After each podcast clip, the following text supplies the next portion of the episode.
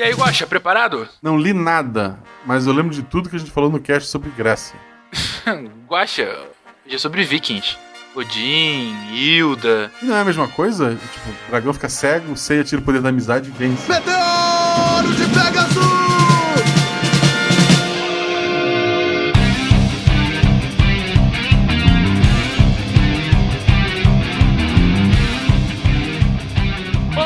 Pessoas, aqui é Fernando Malto Fencas, diretamente de São Paulo, e nesse cast de Vikings já temos nossa primeira baixa, nossa querida Dani Madri está enferma e não pôde estar aqui conosco hoje. Dani, esse cast é em sua homenagem, por Valhalla. Porra, ela morreu assim? Nada? ela só tá no pronto-socorro, gente, mas tá tudo bem com ela. Aqui é Matheus, professor Bravado de Curitiba, Paraná. E deixa eu pegar meu celular Ericsson e ligar o meu Bluetooth aqui. eu lembrei, eu lembrei da frase. Wala wala, ouvintes! Aqui é o Pena de São Paulo e vamos falar desses surfistas medievais, é, os vikings. boa, boa, boa.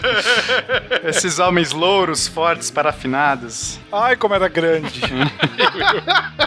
Salve, salve, rapaz e amiga das ciências, direto do focinho do javali, eu sou o William Espadalonga e aqui não tem corno.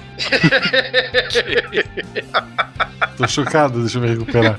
O Falcão tá excluído desse cast, né, automaticamente. Pois é, sacado, meu amigo.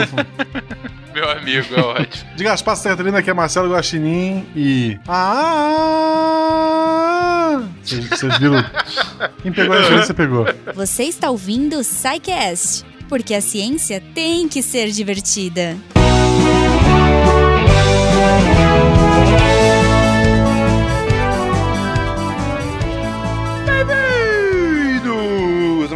De Recadilho do SciCast. Eu sou o Fencas. E é isso aí, eu estou aqui solitário, solitário nessa sessão de recadilhos, porque a nossa nobre Jujuba, nossa querida Gominha, está já nos preparativos da CCXP. Tarek e Guaxa estão a caminho de São Paulo todo, toda a concentração da equipe Psycast nesse evento lindo que acontecerá nesse final de semana que está acontecendo, nesse momento que o cast está disponibilizado, já começou ontem na quinta-feira e vai rolar até domingo. E se você, porventura, estiver por lá, saiba que o SciCast estará presente em diversas oportunidades. Nós estaremos principalmente no Encontro Podcast, que acontecerá hoje, sexta-feira, dia 8 de dezembro de 2017, calendário de Nosso Senhor. Ah, a partir das 19 horas, estaremos lá apoiando toda a galera. E amanhã, no sábado, no dia 9 de dezembro de 2017, do calendário de Nosso Senhor, a partir das 20 horas, um guacha no palco representando toda a equipe. do SciCast. É isso, gente. E no domingo, no dia 10 de dezembro de 2017, calendário Nosso Senhor, a partir de meio, mais ou menos meio-dia, estaremos lá no espaço Creators para gravar um micro podcast na CCXP. Se você quiser acompanhar, o espaço é público. Vocês podem estar lá conosco, do nosso ladinho, nos abraçando, nos amando ao vivo. Mas, que- aqueles recadinhos de sempre, gente. Se vocês quiserem falar conosco, contato.com.br ou deixe seu comentário aí no post que nós com certeza te responderemos e trocaremos aquela ideia bonita. E se você quiser continuar apoiando essa iniciativa linda, a iniciativa do SciCast, do Portal Deviante, apoie a partir do Patreon, do PagSeguro, esteja conosco contribuindo a partir de um real para que o projeto possa continuar existindo e conquistando corações Brasil mundo afora. É isso, galerinha. A gente acompanha aí um pouco da saga dos Vikings. Esse povo que não é bem um povo, é um- uma mistureba de uma porrada de gente. Ah, mas o episódio tá fantástico, vocês vão ver, tá bem, totalmente distante. Ah, e um último recado, assim, quase que esquecendo. Gente, já estamos aqui com o segundo episódio de dezembro. No episódio anterior a gente falou sobre os blockchains, né? Agora sobre Vikings. Teremos um episódio sensacional no dia 15. E, gente, os dois últimos episódios do ano, digamos assim que o especial de fim de ano do SciCast tá coisa de louco. Sim, é, é melhor do que se toda a equipe tivesse reunida cantando hoje a festa é sua, hoje a festa é nossa, é de quem quiser. Sério, liguem-se na gente nos episódios do dia 22 e no dia 29. Vocês com certeza aproveitarão eh, desse nosso convívio. Então é isso, fiquem aí com os Vikings e até semana que vem.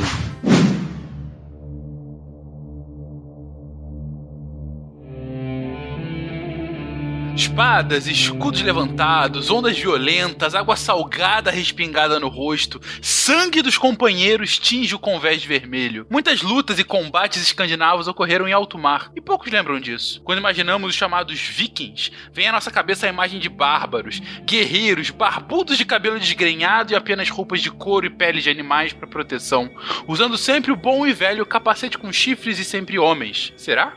Tal imagem está longe da verdade. Os nórdicos escandinavos se desenvolveram muito além da imagem do guerreiro selvagem que ganharam, sendo que até era incorreto na época chamar qualquer um do norte da Europa de viking. Pegue seu amuleto com o Mjolnir de Thor, junto com seu escudo redondo e espada de ferro, embarque em nosso Dracar laranja e navegue conosco até as Ilhas Britânicas, onde muitas das lendas vikings aconteceriam.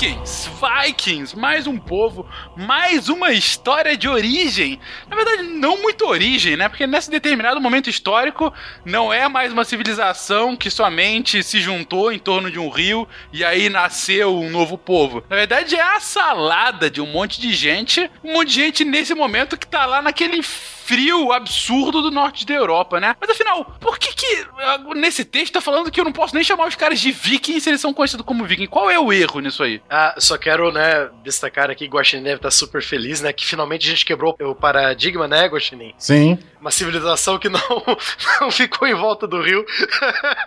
É, essa nasceu em volta de um fiord, né? É. E eu, eu quero desejar sorte sem a Dani pra quem vai explicar a etimologia de vikings. Vai lá. Eu não vou.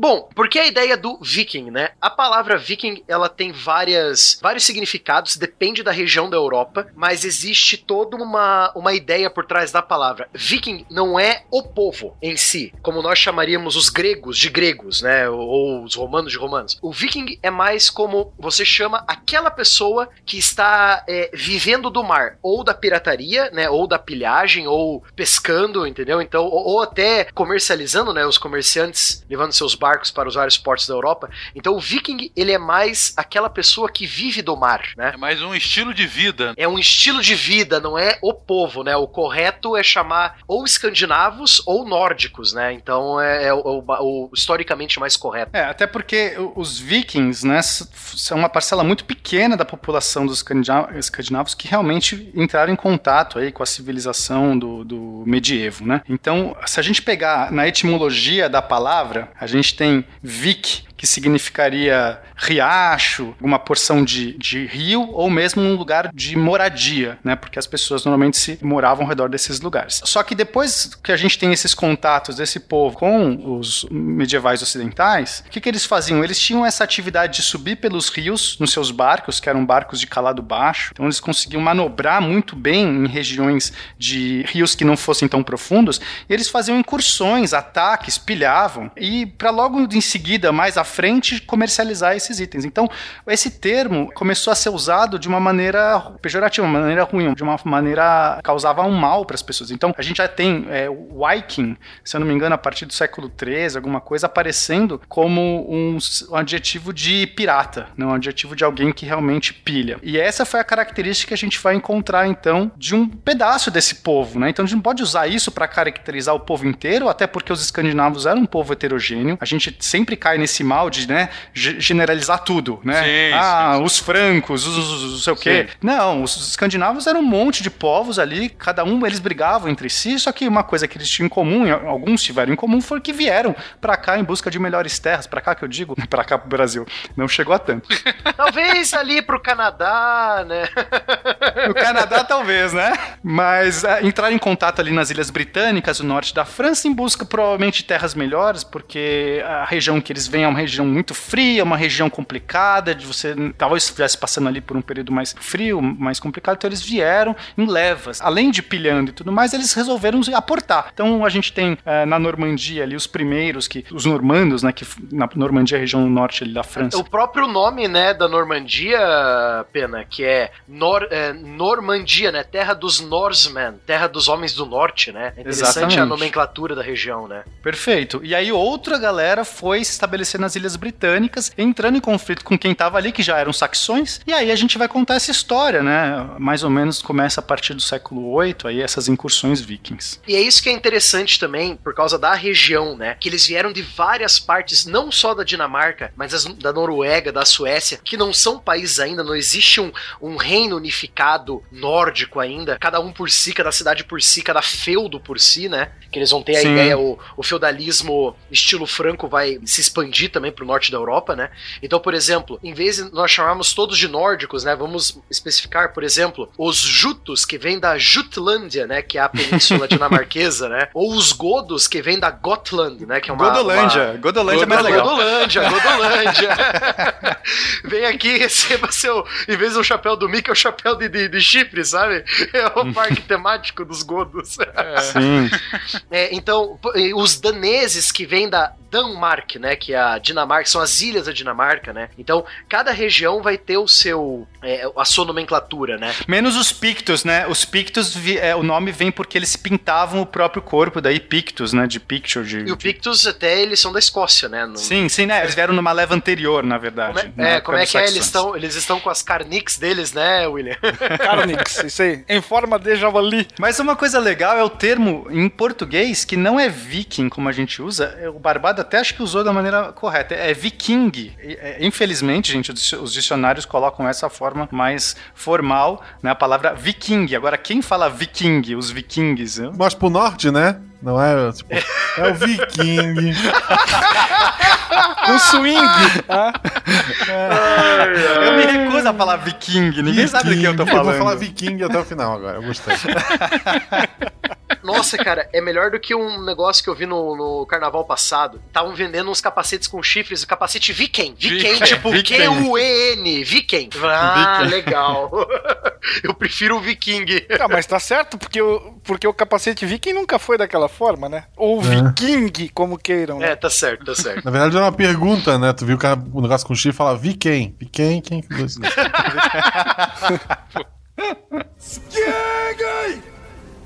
isso?" Skjegøy! Skeivøy! Skjederklokker!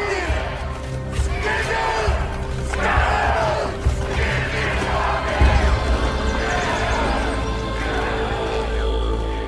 Só pra, só pra esclarecer o ouvinte também, né? Essa história do capacete com chifres não tem nada a ver com a, com a historiografia nórdica. Eles não usavam capacetes com chifres. Isso foi uma moda que pegou com as óperas do Richard Wagner, Isso. né? Que fez o Anel dos Nibelungos, né? O anel de Nibelungo é diferente. De Nibelungo. Isso, eu não sei se falo errado. O Anel de Nibelungo, a cantora de ópera, ela sempre se vestiria como uma guerreira e tal, com escudo, lança, mas aí no capacete colocavam chifres, né? Então ficou a moda, né? É, quem quiser saber um pouco mais sobre o Anel do Nibelungo, a Cavaleiro do Zodíaco, a saga de Asgard, conta bem isso aí. É Isso, verdade. É, exatamente. o Senhor dos Anéis também, né? De algum É jeito. verdade. O Senhor dos Anéis é totalmente baseado. Isso, Harry Potter. Não fale mal de Harry Potter, Guaxa. Não, não exagera, Guaxinim, Guaxinim, não, não, não exagera.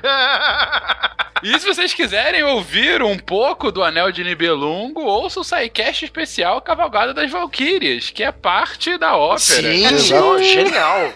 Falando em fontes, né, já que nós desbancamos aqui né, pro, pro ouvinte a, a história do capacete com chifres, né, vamos para as fontes de pesquisa dos primórdios da era dos nórdicos, né. Nós temos vários textos medievais sobre a história do- dos povos do norte da Europa. Infelizmente, são textos, são textos escritos tipo 200, 300 anos depois do ocorrido, né? Sim, Já é meio sim. difícil, né, de adaptar. Você tem as Eda em prosa e verso, né, e as sagas islandesas. Então, muitas histórias contadas pelos nórdicos que colonizaram a Islândia, né? É das Eda que nós pegamos a história de Odin, de Thor, toda a mitologia nórdica que sobreviveu nos dias de hoje, o que nós conhecemos, vem dessas Eda, né? Esses... Da própria árvore, né, que fecunda Isso, tudo. que- Yggdrasil, a árvore do, do universo, exatamente. Em 1500 antes da Era Comum, nós temos os primeiros traços, pelo menos o vestígio mais antigo até aqui desses desse novo modo de vida, vamos dizer assim, começam a aparecer. Então, o que que nós temos? É, Desenhos esculpidos em pedra que mostram figuras que se sobressaem às pessoas e deixam pegadas enormes por onde passam. Que se acredita é que seriam as primeiras representações dos deuses nórdicos.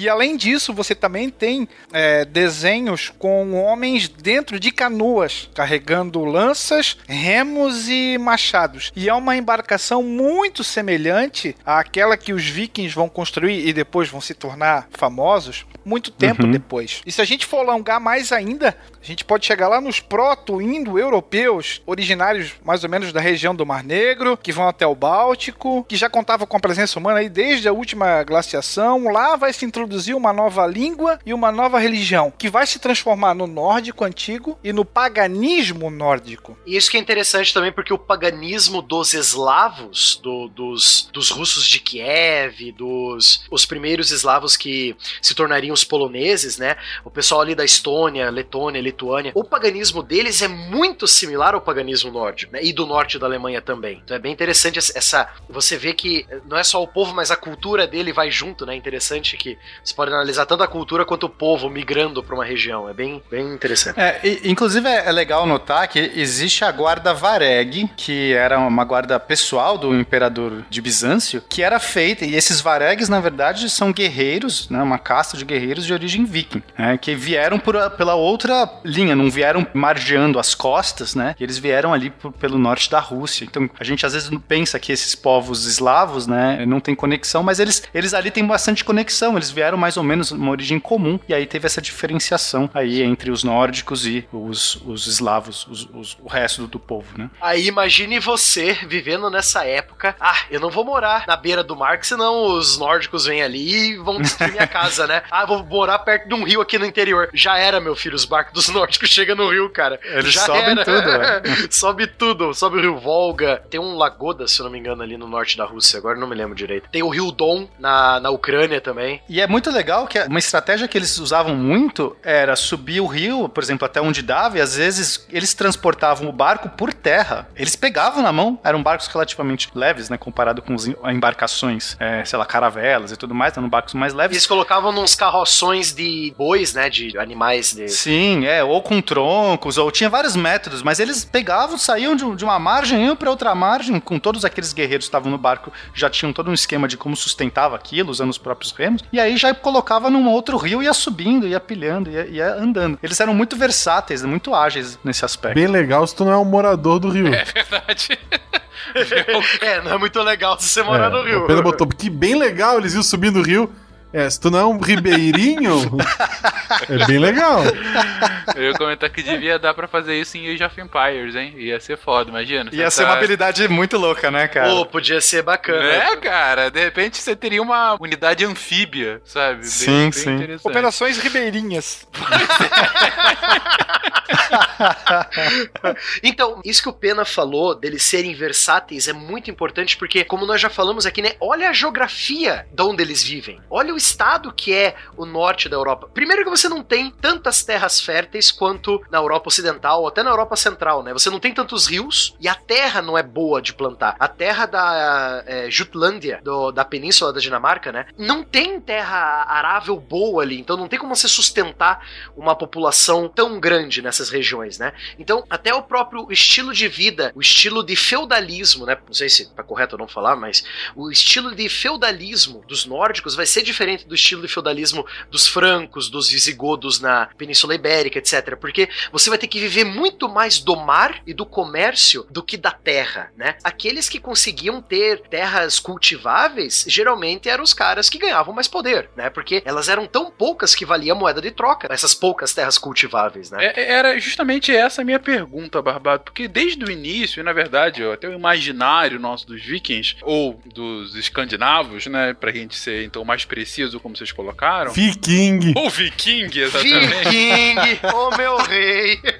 é que eles são um povo, mais do que um povo guerreiro, é um povo pilhador, né? Você tem essa essa ideia, né? Um povo que tá o tempo todo indo pra outras terras, um pouco conquistador de ir pra bem distantes, inclusive vocês colocaram aí do possível chegada deles no Canadá, em Newfoundland, né, na Groenlândia antes. Então, o que explicaria essa ação tão rotineira deles seria justamente essa ausência de quantidade boa de terras arábias, essa necessidade de expansão? Sim, essa necessidade de você. A população acaba crescendo de qualquer jeito. Os, os primeiros centros, nós podemos chamar de centros urbanos, né? Até, né, falando da série Vikings, né? A cidade de Kattegat, no litoral da Suécia, ela era um centro urbano também. Se não me engano, o nome da cidade é Roskilde, das ilhas da Dinamarca também. A cidade de Birka, a cidade de Uppsala. Então, você vai ter centros urbanos. Então, se tem centros urbanos, quer dizer que tem comida. Mas à- à medida que tem comida e tem pessoas ali, a quantidade de pessoas vai crescendo. Então, pra onde vão essas pessoas se não tem área cultivável, né? Essas pessoas vão tentar a vida no mar, ou vão virar pescadores, ou comerciantes, ou pilhadores, né? Vão virar vikings.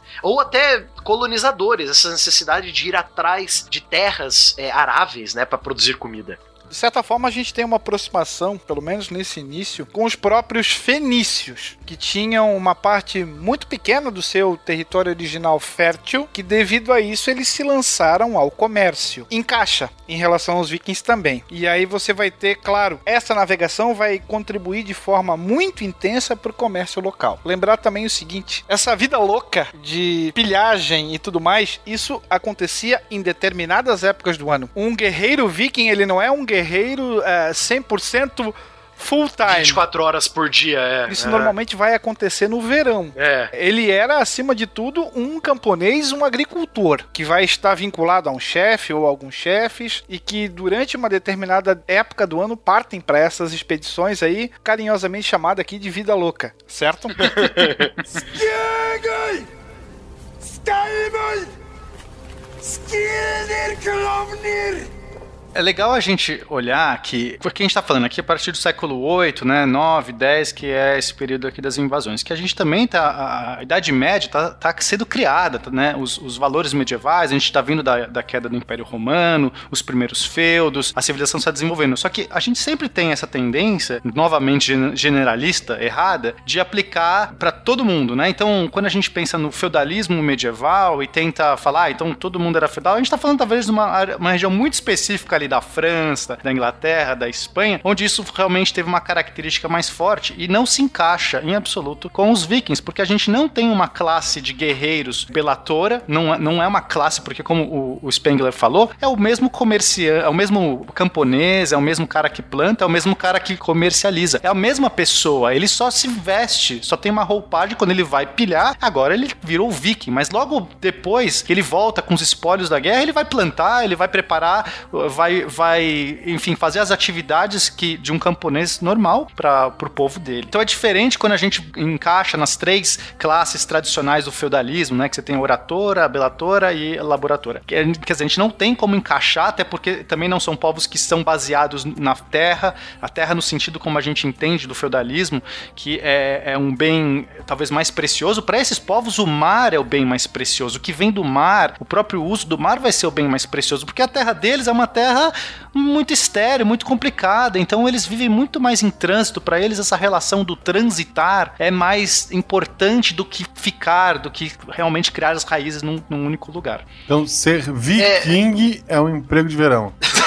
Basicamente isso. A gente vende picolé, tem gente que vende um milho verde. Uma explicação de 20 minutos pra a frase explicar tudo. Boa, Guache. Óculos escuro, canga, é isso aí. Isso. Uma matraquinha na mão. É, é só nós lembrarmos do próprio Ragnar Lothbrok, né? Do, da, da série Vikings, do, do History Channel. Como que ele começa? Ele é um mero fazendeiro, que ele jura lealdade pro senhor, o Jarl de Kattegat, né? Da, da cidadezinha ali e da, das terras ao redor. Então ele jura lealdade. Quando o, o Lorde manda, vamos pilhar? Todo mundo vai junto. Então o fazendeiro pega seu machado e seu escudo que tava ali no galpão e vai pra guerra. Então é muito versátil. Você, como o, o Pena falou, né? Você não tem a classe dos que guerreiam, a classe dos que trabalham, a classe dos que rezam, né? É, é muito versátil. Então um fazendeiro, durante a primavera, vai virar um guerreiro, um, um pilhador no, no outono, né? Então é, é, existe essa maleabilidade na sociedade viking. Interessante você observar também a situação do entorno dessa região durante o início do século VIII. Então, nós já comentamos sobre isso em outros programas. É, os francos eram o principal, talvez o grupo mais poderoso da Europa Central, né? Tanto é que Carlos Magno é até hoje conhecido como o pai da Europa por ter unificado diversas regiões, principalmente ali na esteira da queda de Roma, né? C central e ocidental, né, Spengler? Sim, central e ocidental. Tanto é que ele é, como era um cara muito legal, ele vai em outubro de 782, se eu não me engano. Então ele batiza aproximadamente 5 mil camponeses saxões e na sequência decapita todos eles no norte da atual Alemanha. Para mostrar o poder, é claro, também destrói aquele uh, o, o, símbolo do paganismo religioso saxão que seria Irminsul. Qual era a mensagem que ele estava passando? Pagãos, quem não se converter sofrerá as consequências. Foi, se eu não me engano, foi o massacre de Verden. Por um outro lado, a gente tinha os muçulmanos na parada, que avançavam de uma forma extremamente veloz pela Europa. No sudeste, os bizantinos ainda respiravam, né? Controlavam ali a porta de entrada entre o mundo oriental e o mundo ocidental, especialmente aqui pelas rotas comerciais. Então, se ensaiava um retorno aos tempos de glória. E a gente ainda pode mencionar os anglo-saxões que já ocupavam as ilhas britânicas desde a saída dos romanos. Inclusive, né, nós tivemos inúmeras disputas internas até que quatro reinos foram estabelecidos: a Nortúmbria, a Mércia, a Anglia Oriental e o Essex. Claro, eram pagãos, mas aos poucos foram se convertendo e, querendo ou não, atravessar o Mar do Norte até o território escandinavo não era uma tarefa tão difícil assim. Percebe que os normandos estão sendo encurralados, ou poderiam se sentir encurralados. Nós temos pelo menos três impérios ricos e organizados avançando, demonstrando poder ao redor deles. E aí você fica naquela, eu, normando, será que a minha terra vai ser invadida? Será que eu vou virar escravo de um outro povo? Como eles faziam, o Barbado mencionou, com os eslavos ali do leste europeu? Esse avanço cristão, principalmente cristão, acabava trazendo já prejuízos comerciais. Então, o que, que você vai fazer? Vai esperar uma invasão ou vai se mobilizar para buscar proteção e, quem sabe, atacar primeiro? Então, aqui a gente já começa a entender por que, que a vida louca, entre aspas, vai começar a ser praticada também. Era uma, uma forma de defesa preemptiva àquelas outras comunidades. Para ter essas ondas que talvez atingissem o teu litoral. Uhum, ou seja, é, é, a velha filosofia de a melhor defesa é o ataque. É o ataque, exato. Exatamente. E como é que essa sociedade viking funcionava, gente? Vocês já colocaram aí uma expressão que, que eu acho fantástico uh, para quem jogou o último Elder Scrolls, né, o Skyrim, que o, o Barbado falou que os Car, os Jarls dos Vikings faziam isso. E Jarl é justamente o nome dos chefes, né, uh, de Skyrim que muito provavelmente, a não ser que seja uma coincidência inacreditável, é, foi tirada daí. Como é que é constituída essa sociedade viking? A gente tem também classes sociais dentro da cultura viking, né, que não segue o mesmo adágio aí dos, do, do resto da Idade Média. A gente vai ter os nobres ou os Jarls, que são justamente esses chefes, esses grandes líderes, né? Eles são muito baseados nessa questão da, da honra, de você. Normalmente famílias nobres que, que, que, que, tem, que tiveram posses, tiveram conquistas e acabam é, se tornando esses grandes líderes. Aí a gente tem a classe média, que são os Cars, que basicamente é o, o nosso povão aí. É, o- é o, é o restolho. Não, o restolho, na verdade, isso é o próximo, que é os Trolls. ah, é verdade, verdade, verdade. Que são quase trolls, né? Mas são os trolls. É. Que são os escravos. Por quê? A gente tem que entender que esse povo, assim, mão de obra é muito importante pra essa galera. Porque você precisa de muita gente pra ter nesses barcos, pra poder pilotar esses barcos. Eles são movidos a remo, né? Muitas vezes, é, eventualmente, eles podem ser movidos também a, a vela, mas o remo é o principal motor desses barcos vikings. Então, precisava de muita gente, estavam num- numa região que era muito difícil. Então, um dos, dos bens que eles comercializavam, que eles adquiriam, eram escravos. Eles pilhavam cidades e, além de pegar ali comidas e tesouros e tudo mais, pegava gente. né? Então, a gente tinha uma classe social que eram esses trolls aí, os escravos deles. Além de tudo isso, como já foi dito antes, a sociedade nórdica ela é muito mais maleável do que esse começo desse feudalismo dos francos, né? Esse, esse feudalismo é, de Carlos Magno. É, então é muito mais maleável, como a gente diz, né? Você não tem aquela classe só dos que lutam, só dos que Uhum. trabalham. Então o fazendeiro, quando o senhor da terra deles, né, o Jarl, chamar, tipo, preciso de vocês, negada, vamos lá pra pilhar o cara lá e pegar o ouro dele. Todo mundo vira soldado, inclusive as mulheres, né? Então a, a mulher dos nórdicos, comparada com as mulheres em outras, em outras sociedades europeias, a mulher nórdica ela vai ter muito mais liberdades do que a, por exemplo, a mulher visigótica ou a mulher franca. Então é, é- existe uma certa liberdade para as mulheres, né? Se eu não me engano, até é, elas têm direito a ter posses, né? É, por exemplo, o marido morre é, e ele tem um filho, só que o filho tipo tem quatro anos de idade, né? A herdeira desse homem que morreu é a mulher. Né? A mulher vai herdar o que o homem deixa para trás. Se eu não me engano, é assim que funciona, né? Então existe uma certa liberdade comparando com outras sociedades da época, né? É, até inclusive comparando com sociedades anteriores, né? Quando a gente olha para a sociedade romana, a mulher, a mulher medieval como um todo, ela vai ter mais liberdade do que a mulher romana. Acho que inclusive a gente podia trabalhar num cast sobre mulheres medievais ou até sobre mulheres na sociedade, que seria muito interessante porque a gente tem muita coisa ainda para desconstruir, para revisitar e tudo mais. Mas já que a gente está falando aqui dos vikings, é, então de fato a gente vai encontrar na própria cultura, na- é, seja na religiosidade, nos mitos e tudo mais, a mulher nórdica tendo um papel mais importante, com mais expressão do que a gente vai encontrar nas sociedades anteriores ou mesmo de outras sociedades da época. E não que elas fossem, sei lá, ávidas guerreiras e tudo mais, não, não fosse a maioria aqui, mas ela também poderia, ela, ela você vai encontrar, inclusive, personagens femininas atuando nessa maneira, é, tendo, é, tendo é, talvez assim, uma, uma imponência, uma influência sobre outros homens da É época. bom notar, assim, muita gente perguntar, ah, história, o que serve? Pô, história pode aprender muita coisa com os antepassados. Nesse caso, as meninas podem ver que diferença tinha essas mulheres. São vários fatores, mas um machado costuma fazer a diferença. Então, Um mulher- machado e um escudo, a mulher né? que tem um machado, ela acaba tendo. Não, as pessoas não costumam, não se metem com ela. É, é interessante também você dizer que casamentos sim eram arranjados pela família, mas o pai perguntava se o pretendente era do agrado da filha. Ela tem um machado, né? Se ela dissesse que não, não tinha casamento. A- apesar de você ter a, a- empurrar o sujeito pra ela, se ela não tivesse afim e não fosse com a cara do cidadão, casamento não era realizado. E depois, caso o casamento, né, fosse realizado, ela poderia pedir o divórcio, inclusive. O- no Brasil, o divórcio foi legalizado somente nos anos 70. Quase junto. Se tivéssemos machados.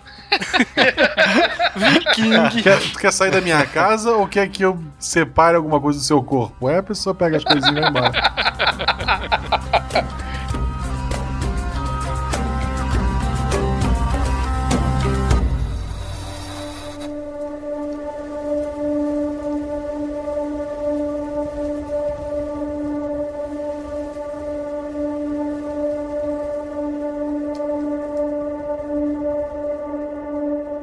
é até legal a gente falar dessa certa liberdade da mulher nórdica, né? Teve um achado recente esse ano ainda, se não me engano foi mês passado, dois meses atrás. Existia um túmulo na cidade de Birka, na Suécia, que é um- uma antiga aldeia nórdica. Em 1889 foi achado esse túmulo e achavam que era de um grande guerreiro, de um grande senhor nórdico, porque estava enterrado lá a pessoa com todas as suas armas, todos os seus escudos, sua armadura, corpo de dois cavalos. Então, você pensando que nessa época, ainda mais no norte da Europa, que a- o terreno não é tão bom para criar cavalos, né? A pessoa ser enterrada com os dois cavalos dela quer dizer que a pessoa tinha muita importância, né? Que o cavalo é um bicho muito caro nessa época. Então, recentemente, foi feito um exame de DNA em que foi descoberto que o guerreiro, na verdade, era uma guerreira. Então não há dúvidas que as mulheres lutavam, eram guerreiras. Agora, a dúvida dos historiadores é se elas eram exceção, ou seja, só as mulheres dos grandes senhores, as filhas dos grandes senhores podiam fazer isso, ou se era uma coisa muito comum. Tipo, o fazendeiro ia pra guerra, a mulher ia junto, né? Deixava o filho mais velho cuidando da fazenda, né? É, a discussão atual é se era exceção well ou era uma coisa comum ver mulheres na guerra com os nórdicos, né? Um outro ponto que vocês comentam e que também tá muito presente na hoje na cultura pop, né? Com o retorno do Thor aí nos Vingadores e, e mesmo ele como personagem de quadrinho, ou mesmo toda a mitologia nórdica. Vocês mencionaram agora, o Pena colocou de Senhor dos Anéis, né? A mitologia do Tolkien, ela é uma mistura é, brutal entre a mitologia cristã e a mitologia nórdica, né? Você tem vários, se você for ler o, o Silmarillion ou os Contos Inacabados, você vê ah, paralelos muito claros, né? É, o próprio povo élfico, né? Os elfos são, Exatamente. na verdade, criaturas mitológicas nórdicas. São espíritos da Os floresta. anões também. Os anões enfim. também. Os entes, enfim, você tem uma série de, de lendas associadas, né? Aí nórdicas, germânicas, celtas, que são inspiração pro Tolkien desenvolver posteriormente o seu mundo no, no Senhor dos Anéis. Mas o ponto é, como é que era essa religião, afinal, né? Vocês comentaram da Yggdrasil, vocês comentaram sobre alguns deuses, o próprio Thor, que é um, um semideus, enfim. Co- Como é que era essa religião, mas principalmente qual o papel da religião desses povos nórdicos pro desenvolvimento da sociedade? Então, ah, qual que são as características dessa religião? É uma religião politeísta, eles acreditam em vários deuses. E o engraçado é que, talvez, né, pela região onde eles moravam, pelo estilo de vida, sempre tendo que ocorrer uma invasão, sempre uma invasão ocorrendo contra a sua vila, né? Porque temos que lembrar que um nórdico vira viking, ele pode atacar qualquer um, inclusive se ele é um viking, do, sei lá, de uma região lá da Dinamarca, ele pode atacar uma vila rica da Suécia, né? Então, os nórdicos se atacavam também. Então, por ser uma vida muito pesada, muito, querendo ou não, com violência, né? Bastante violência, ou você atacando um povo, ou um povo atacando você, né? Acaba que 90% dos deuses nórdicos é de, de, por exemplo, o deus do mar e da guerra, o deus pai de todos e da guerra, o deus dos construtores do raio e da guerra, a deusa do amor e da guerra, ou seja, todos são da guerra, querendo ou não, porque todos os deuses estão armados e todos os deuses vão pra guerra, entendeu? Então, talvez por, por, por refletir essa vida deles, é, por refletir a vida do nórdico, os deuses acabam virando. Ah, ele é o rei, mas ele vai pra guerra. Ela é a deusa do amor, mas ela vai pra guerra também, entendeu? Então ele reflete muito a, a maleabilidade da sociedade nórdica também, né? Outra coisa que eu senti, senti muito falta no Thor Ragnarok foi aparecer a Jormungand, né? Que é o Ragnarok em si, né? A história nórdica, Ragnarok, ela é o fim de tudo, né? Em que o mundo vai acabar em fogo e gelo. Os, os gigantes de fogo, gigantes de gelo que moram. São nove mundos no total, é, todos sustentados pela Yggdrasil, que é a árvore do universo, né? Então, por exemplo, Midgard, que é o- a Terra, né? Terra-média, né? Se a gente for entender a palavra. Se, se fosse traduzir, Midgard é Terra-média. Olha Você viu só da onde vem? A terra dos deuses, por exemplo, é Asgard. Na verdade, são Sim. duas terras, né? Os deuses moram tanto em Asgard quanto em Vanaheim. Isso. Aí a gente tem os gigantes vivendo em Jotunheim, os elfos em Alfheim. É, se eu não me engano, Jotunheim são gigantes de gelo. Tem uma outra terra que é dos gigantes de fogo. Aí tem a outra terra dos anões, a terra dos elfos. E aí você tem Hell, que é o inferno, né? Que é o submundo, onde os mortos sem honra é, iriam parar, né? Se você não, se não morresse em batalha, segurando uma espada. Cuja deusa é Hela. Né? Cuja deusa é- é Hela, filha de Loki, né? Aqui, por sinal, né, Loki vai ter três filhos importantes pro, pro Ragnarok, que é Hela, a deusa dos mortos, é Fenrir, o lobo gigante, e Jormungand, a serpente que circunda Midgard. Que olha só que interessante, como é que os, os nórdicos explicavam por que, que o Mar do Norte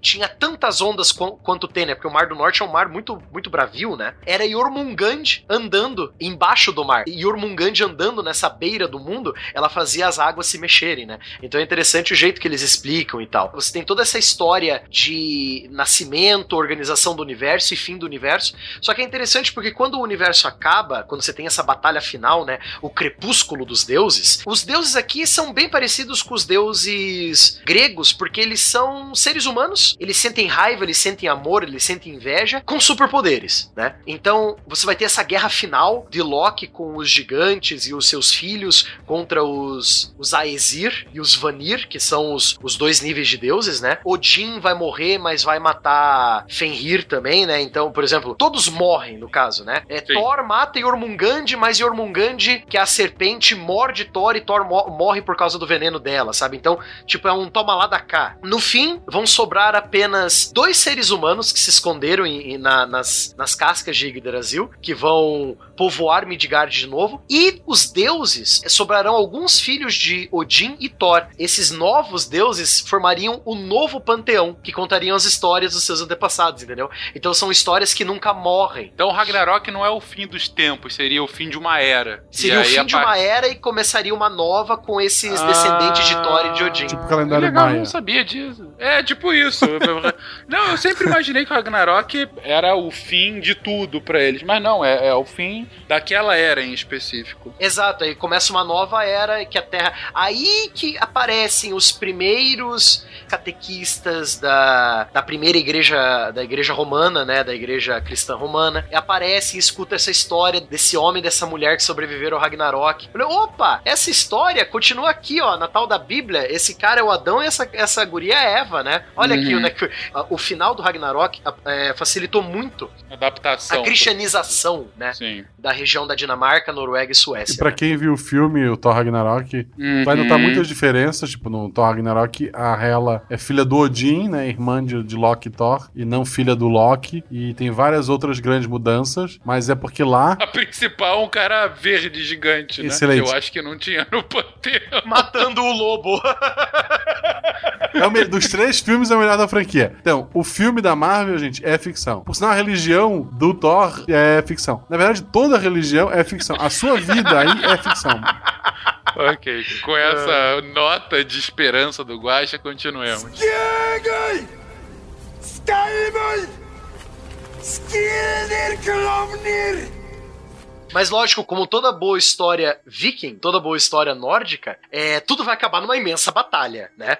Tipo, tá todo mundo se matando. O estilo, o estilo nórdico, tipo. Isso tem no filme, né? É, isso tem no filme. E outra coisa legal também é a aparição das valquírias, né? O trabalho das valquírias na mitologia é de guiar os guerreiros mortos em batalha para o Valhalla, né? Para Isso. o hall de Odin, né? Para beber Uhum. hidro- hidromel, fornicar e lutar até o Ragnarok, né? Fornicar, o barbado É. é um fofo. Vida Loki, hein? Vida Loki, é, vida muito Loki. É, essa ideia da Valkyria, essa guerreira mitológica, né, também remete à sociedade viking dessa liberdade que as mulheres tinham de ir para a guerra também, né? Então você vê que, assim como a mitologia grega, a mitologia romana, a mitologia nórdica, ela é, é um espelho da sociedade da época. São seres humanos, só que com superpoderes. São super-heróis, né? Com que sentem inveja, raiva, amor, essas coisas assim, né? Então é, é interessante isso. O Ragnarok é a ideia do fim do mundo, né? Escatologia nórdica. E aí nada mais, mais interessante pra esse povo de guerra do que terminar numa grande batalha que destrói todos os Sim, mundos, né? Eu acho que sem isso é muito dúvida. curioso. É, ma- maravilhoso. Dá pra você ver a característica bélica desse povo quando o fim do mundo é uma batalha e É uma o batalha. sonho de todo guerreiro é poder participar dessa batalha e lutar ao lado dos deuses, né? A glória, né? Essa é a ideia do paraíso. Essa seria a grande glória. Agora, você já imaginou você, um fazendeiro merreca, o teu líder te chama pra uma guerra de pilhagem. Você morre em batalha. Cara, você automaticamente, você de fazendeiro, você vira um dos, dos guerreiros de Midgard que vão lutar com Odin no Ragnarok, cara. Já Exato. imaginou esse, esse level up da tua vida, assim, sabe? Tipo, você só precisa morrer corajoso e com espada na mão, só isso que você precisa. É. Você assume o seu lugar nos salões do Valhalla, Exatamente. onde os Merito- bravos meri- vivem para sempre. Meritocracia nórdica. Total, né? Mas se a gente for pensar como uma estratégia pra convencer o seu povo a Pô, lutar. sensacional. Né? Você estava tá falando que você tem um povo com- é, limitado em termos de, de humanos, a gente já, já citou isso. E aí você tem que fazer esses caras, imagina, se sacrificarem. Nada melhor do que você falar, cara, se você morrer com uma espada na mão lutando, você vai ter o paraíso. É uma ótima estratégia, né? Co- Como é que eu falei? Você vai ter hidromel à vontade, vai Hidromel à fornicar e vai vontade, brigar até o Ragnarok. Vai vir uma gostosa te buscar, né? Quando você te morrer, vai vir uma gostosa te buscar ali, vai te levar pros salões de Odin, onde você vai ficar bebendo à vontade, fornicando à vontade pra um dia você lutar. Que, é- nossa, é muito providencial isso, né? Eu ia usar um ditado horrendo, mas vou deixar quieto.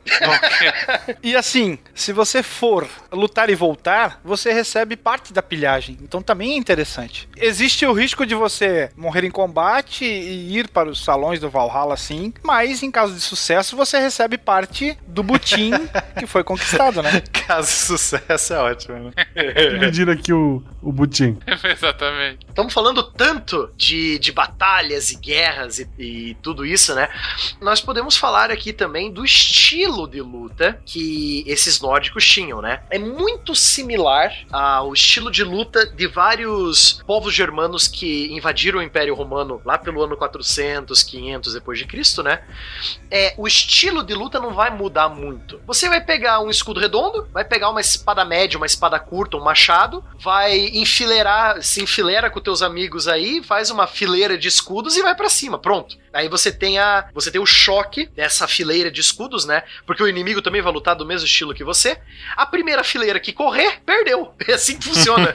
então, tipo, você tem as batalhas não são muito longas. No máximo, no máximo, são batalhas de duas horas, sabe? No Uhum. máximo, assim, tipo, um lado se empurrando o outro também, porque primeiro que eles não usam cavalaria. Os nórdicos, eles não terão uma unidade militar de cavalaria, no máximo um ou dois que vão ter lá uns cavalos pequenos pra dar uma de scouts, né, Pra eles irem escaramuçadores, né? Eles vão dar uma olhada onde é que tá o inimigo e volta, né? Ó, o inimigo tá ali, né? Então você não vai ter muitas manobras como tinha no glorioso Império Romano. Ai, que saudade do Império Romano, né? Ai, como era grande. Como era grande. então você não vai ter tantas manobras militares. É uma massa de guerreiros indo de encontro com uma outra massa de guerreiros. A que correr primeiro ganhou. é basicamente assim que funciona, né? A parede de escudos era uma manobra muito popular nessa época, então ela não vai ser uma ação exclusiva dos vikings. Eles chamavam essa técnica de Skjaldborg e é uma formação eminentemente defensiva que serve basicamente para impedir o avanço da tropa, né? E em contrapartida você, como o Barbado comentou, vai empurrando aquela massa oponente para sua retaguarda e lá no grosso da, da sua tropa, lá onde a batalha não está se desenvolvendo propriamente dita, você pode lançar mão de arqueiros que fazem chover sobre essa, essa grande massa inimiga. Então você tem parede contra parede, aquele empurra-empurra intenso, com o objetivo de tentar desmantelar cada um dos lados e aí fazer o estrago necessário para vencer. Só lembrar o ouvinte também, a questão do arqueiro nórdico. Os nórdicos não tinham tantos arqueiros assim. Os poucos arqueiros que havia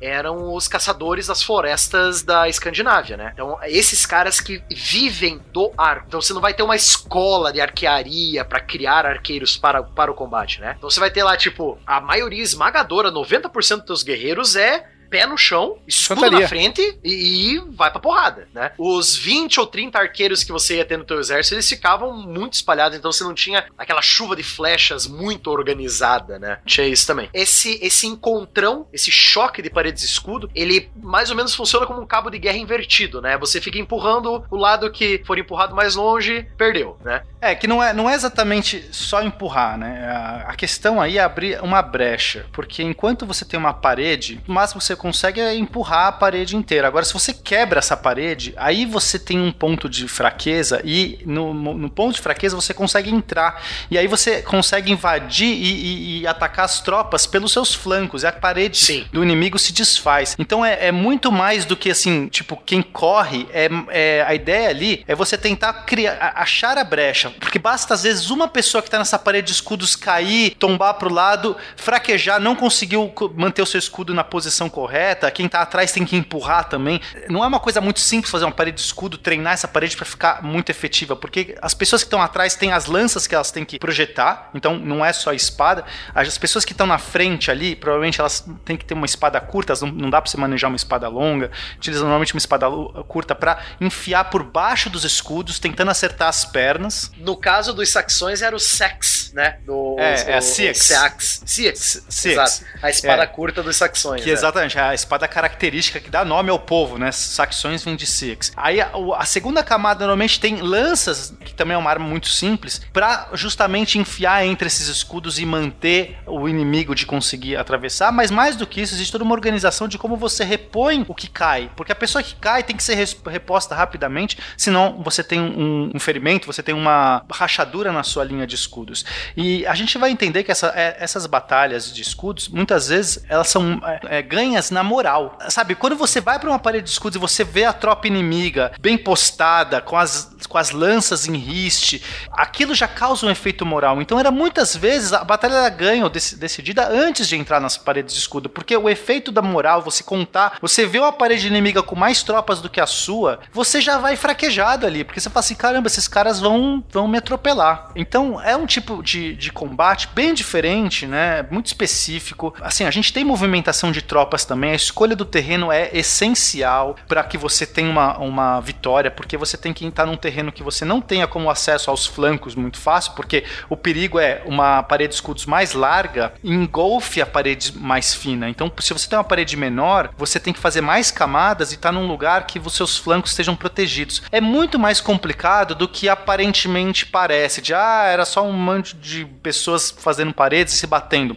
Tem muita estratégia aí, os grandes líderes têm que escolher o campo. Quem escolhe o campo onde você vai batalhar, normalmente tem uma, uma opção melhor. E aí você pode sempre ter a opção de fazer uma parede mais fina e mais larga, que aí você pode né, ter uma vantagem de frente, só que você tem menos suplentes. E aí o que acontece? É mais fácil de você romper uma parede dessa. Às vezes você faz uma parede é, menos larga, só que mais espessa, e aí você tem mais poder de, de força mesmo. Então, quer dizer, são muitas, muitas variáveis aí. E também só para complementar, os, os vikings eles levavam seus escudos nos barcos e colocavam assim todos os escudos na lateral do barco, né? Que já quase que já tinha um lugar ali para pôr, que também servia já como proteção para o próprio barco num eventual ataque. E aí na hora das batalhas eles buscavam, pegavam esses, esses escudos e iam e formavam essas paredes aí. É muito legal é, é, estudar um, é, toda essa a- a- as, as paredes de escudo, os tipos de combate, enfim, tem, tem dá, dá para discorrer bastante sobre esse assunto.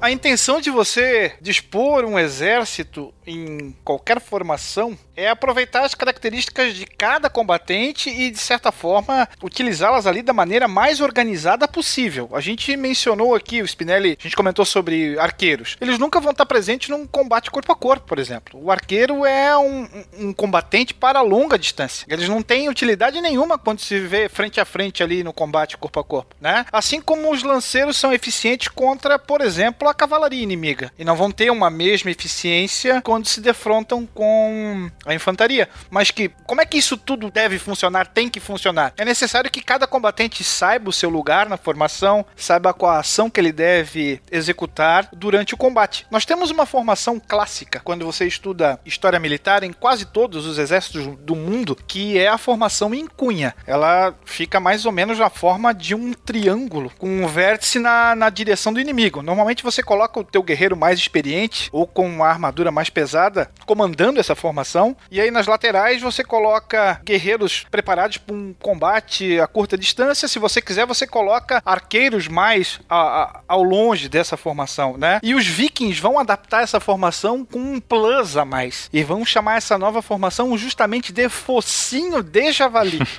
Como é que se você olhar um javali de frente, você vai ver que o focinho dele desenha ali a forma de um triângulo. E além do triângulo, você tem as duas presas. O que que eram essas presas que os vikings colocavam. Então você coloca uma linha de lanceiros em cada lado para derrubar justamente a cavalaria, que costumava atacar por onde? Pelas laterais. Então você vai ter na esquerda e na direita as duas presas do javali aqui duas linhas de lanceiros, que segundo a lenda teria sido ensinada pelo próprio deus Odin. Porque, por sinal, a arma de Odin é uma lança, né?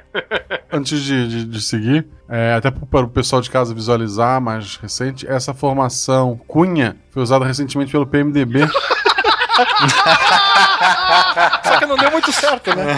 derrubou, né? O, o, destruíram, mas derrubou. Deu muito certo. Foi muito efetivo contra a presidente Dilma, sem dúvida, enfim. Mas é uma tática all-in, né? Eles usaram tudo, acabou queimando o cara também. Faltou as presas do javali, por isso. Faltou, faltou. É interessante essa tática de você ir contra é, um inimigo com muita cavalaria, né? Porque essa tática, eu acredito eu, não foi muito usada nas Ilhas Britânicas, porque os, pró os próprios reinos saxões não tinham tanta cavalaria assim nas ilhas. Mas nas invasões do Império dos Francos, da, da Frânquia Oriental, a Frânquia Ocidental, até os próprios reinos visigóticos e os califados da Península Ibérica, né? É, que usam muita cavalaria, essa tática é maravilhosa, né? Porque aí você pega a cavalaria de sopetão ali, ó, oh, quer dar uma voltinha, ó, uma lança aqui pra você, ó. Não, e falando das armas, né? O pessoal sempre fala, ah, os machados, né? Os vikings usavam machados. Na verdade, a arma preferida dos vikings era a espada. A lança e a espada, né? Só que a espada era uma arma muito cara, muito difícil de você fabricar. E qual é o instrumento do, do camponês, do agricultor, né? Do lenhador? É, é o machado. O machado é um instrumento agrícola, um instrumento de, de utilidade. Então era, a gente via muito machado, não, não é por uma preferência, ah, eu quero muito ser um viking, tem um machado. É, mas é, é o que tem para hoje. é o que você tinha, né? A espada, é, a espada viking, ela era uma espada feita é, a junção de vários tipos de aço diferentes, com durezas diferentes, né? São ferros é, impu impuros, então são tipos de aço. Eles não tinham, por exemplo, diferente na franquia, que eles é, conseguiam uma, um aço muito uniforme, explorar é, minas para conseguir um ferro bastante uniforme. O aço viking era esse aço das pilhagens que eles conseguiam, né? Dos produtos, das coisas que eles encontravam. Então eles retorciam, faziam hastes com esses metais, com esses ferros, esses aços, retorciam tudo e martelavam, fundiam né, na forja, iam, iam requentando. Então a gente tem uma característica muito interessante, é, cria todo um corpo da, da espada, da lâmina viking, ela tem um monte de, de desenhos né, que vêm dessas diferentes combinações. Mas assim como também a gente vai encontrar nas espadas de Damasco, mas diferente da espada de Damasco, que isso dava uma característica muito boa para as espadas, um ótimo corte, uma resistência incrível, as espadas vikings não tinham essa mesma unidade, né? Elas um pouco mais toscas. Então, eles preferiam o aço da franquia nessa época, mas eram espadas muito boas, ainda assim, era o que eles conseguiam fazer. É até interessante a gente pensar que uma das principais coisas que eles roubavam eram panelas, né? pra usar o ferro das panelas. E quando uma batalha acabava, a primeira coisa que os nórdicos pegavam, ainda mais se estivessem lutando contra os francos, eram as espadas. A primeira coisa que eles pegavam, pega todas essas espadas que estão inteiras aí que a gente vai usar de novo. Sim, é, então é caríssimo, é, né? É, um... é, é, caríssimo e, é, como você disse, né? As espadas feitas na Escandinávia eram muito toscas, a, a, o, o, ferro era muito fraco, né? Um ferro impuro, né? Então é muito interessante a gente ter essa ideia que, pô, os caras estão batalhando para roubar a panela. e a armadura que eles usavam, é, os que tinham dinheiro, né, os, os jarlos, os nobres, as pessoas que tinham posses, era a malha, né? A gente não tem armaduras de placas nessa época. É armadura de malha, cota de malha, túnica de malha e o elmo, né? O elmo sim de, de chapas, alguns com segmentados, outros sempre segmentados, mas alguns com mais segmentos, outros não, alguns com máscaras, então protegendo os olhos, é bem comum, mas não chifres, não temos chifres aqui, nenhum achado histórico histórico tem chifres, então realmente não dá pra defender essa teoria. E que mais? E a lança também como uma arma é, também de- bem fácil de fazer, né, bastante popular e, e de uso variado. Então essa é mais ou menos a característica. Aí por baixo a gente tem a túnica, né, enfim, as, as botas normalmente feitas aí de couro, as próprias calças, normalmente uma capa também feita de couro de animal, pele de animal para proteger do frio, para esquentar. Mais ou menos esse é um perfil aí do guerreiro é, viking. E a espada vai ter uma importância tão grande que ela vai ser passada de pai para filho e assim sucessivamente. Com nomes até, é. Eles escreviam na espada, né, com runas aí o nome do guerreiro, o nome da família, ou enfim, alguns gritos de guerra, algumas é, estrofes a gente encontra, inclusive, de, de O poemas. nome da espada também, né? Dar nome às espadas, é. É muito legal, elas são decoradas, são bonitas, são espadas muito interessantes, mas Até hoje eu lembro, eu, eu li todo, eu li todo não, porque ainda não, não saiu os últimos livros, mas eu li até certo ponto a, as crônicas saxônicas do Bernard Cornwell, né? Até hoje eu não esqueço que o nome da espada do Thread lá é Bafo de Serpente, porque a espada foi feita com tem um desenho na lâmina, no ferro da espada foi feito o ferreiro lá da casa dele fez um desenho que parece uma, uma serpente, né? Bem no meio da espada, assim, um desenho bem bonito. Até hoje eu nunca vou esquecer, Bafo de Serpente era o nome da espada dele. Não, é muito comum dar nome, né, pra espada, porque é um item, assim, vira, vira quase como uma relíquia, um artefato, porque quem tem uma espada, quem importa isso, é, é, é é uma moral a mais que você tem no combate, né, quando você tá de fato ali com o espírito na mão, do que só um reles instrumento. É, isso é muito legal dessas culturas. E isso de, de dar o nome da. dar o nome pra espada, pra, pra, em vez de botar o seu próprio nome, por exemplo, é pra não criar confusão, né? Porque o cara fala, espada é minha. Não, tá aqui, ó, tá Olaf. Então, Olaf sou eu. Aí o cara lá de trás, não, Olaf sou eu aqui. ou Agar, né? Olaf ou Agar. Nós vamos ter um tipo que vai ficar bem famoso, um tipo especial de espada que são as Ulfberts, né? Que depois Sim. foram, que eram feitas, se eu não me engano, na região da Alemanha. E aí um aço bem mais é, trabalhado, um aço de alta qualidade. São as que mais, mais duraram, né? A gente tem aí em encontro arqueológico várias espadas com essa runa escrita, né? É muito, é muito interessante. Essas espadas é, vikings, elas não são pontiagudas. O principal uso delas é mais pro corte, né? E eventualmente também elas perdiam o corte, e aí era o que, dá, o que dava, né? Você golpeava com aquele instrumento ali que fazia um estrago, amassava, batia, quebrava os ossos dos inimigos. Em algumas escavações arqueológicas, inclusive, foram encontradas é, versões piratas das Ulfberts. Virou Brasil. Olha aí a pirataria Não é uma atividade exclusiva brasileira, né? Paraguai. É, do Paraguai. Skjøgøy! Skarvøy! Skjeder klovner! É, e, bom, a gente tá falando tanto da guerra viking e tudo mais, e, e que eles são um povo que vão, que ficam, enfim, que invadem, que aterrorizam. Afinal, vamos abrir o Geacron. Há quanto tempo que a gente fala isso, né? Vamos abrir o Geacron e vamos dar uma olhada aí. Onde, onde é que foram parar os vikings, então, nessas andanças todas, gente? Rolezinho Então, pela Europa. Rolezinho Rolê. pela Europa. Não só pela Vida Europa, louca. né, meu cara? Vida, Vida louca. Loki. Vida Loki. Vida Loki mais rolezinho.